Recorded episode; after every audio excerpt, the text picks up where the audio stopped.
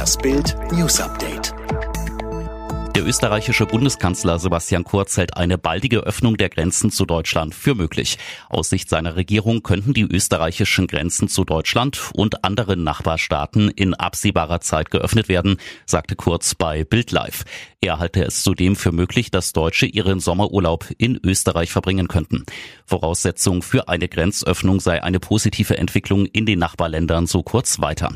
Wenn die Lage in Deutschland und Österreich gleich ist, dann ist es relativ egal, ob sich jemand innerhalb von Deutschland bewegt oder nach Österreich wieder zurück, sagte Kurz. Tesla-Chef Elon Musk hat die kalifornischen Ausgehbeschränkungen in der Corona-Krise öffentlich als Faschismus beschimpft. Die milliardenschweren Konzernlenker brannten in der Telefonkonferenz zu Quartalszahlen des Elektroautoherstellers die Sicherungen durch.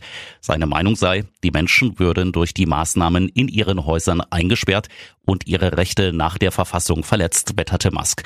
Wer zu Hause bleiben wolle, solle nicht gezwungen werden, rauszugehen, schränkte er ein. Doch den Leuten zu sagen, dass sie ihr Haus nicht verlassen können, dass sie dann festgenommen werden, das ist Faschismus. Das ist nicht demokratisch, so Musk. Die Regierung von Präsident Donald Trump hat Medienberichten zufolge ein Projekt gestartet, um die Entwicklung eines Impfstoffs gegen das Coronavirus voranzutreiben. Der Name Operation Warp Geschwindigkeit.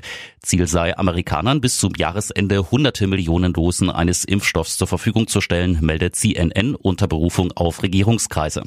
Der Name des Projekts geht auf den fiktiven Warp-Antrieb in der Serie Raumschiff Enterprise zurück, das damit im Fernsehen schneller als Lichtgeschwindigkeit fliegen kann. Ein NATO-Hubschrauber gilt nach einem Mittelmeereinsatz als vermisst. Nach Angaben kanadischer Streitkräfte und der griechischen Armee verschwand der Militärhubschrauber vor der Küste Griechenlands vom Radar. Der Kontakt zu dem Flugobjekt ging verloren, als es an alliierten Übungen vor der Küste Griechenlands teilnahm, bestätigte Kanadas Armee.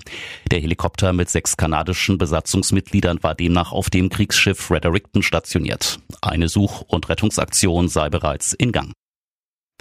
Im Finale von Promis unter Palmen holt sich der umstrittene Selbstdarsteller Bastian Jotta die goldene Kokosnuss von Thailand.